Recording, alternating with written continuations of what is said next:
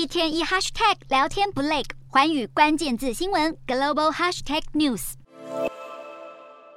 联合国支持设立的柬埔寨特别法庭审理红色高棉战争罪行，二十二号做出了最终判决，对当年红色高棉共党政权的最后一名在世领袖维持了屠杀罪名和无期徒刑的判决。好，带你来了解红色高棉共党政权在一九七五年到一九七九年统治期间，透过饥饿、酷刑、强迫劳动和大规模处决等方式，大。约消灭了两百万人，相当于当时柬埔寨人口的四分之一。法庭二十二号针对时任领袖、现年九十一岁的乔森潘的上诉做出了判决。最高法庭在联合犯罪集团基础上，维持二零一八年对乔森潘多项危害人类罪行所做的判决，包括谋谋杀、施虐和奴役，而这也是特别法庭做出的最后一项判决。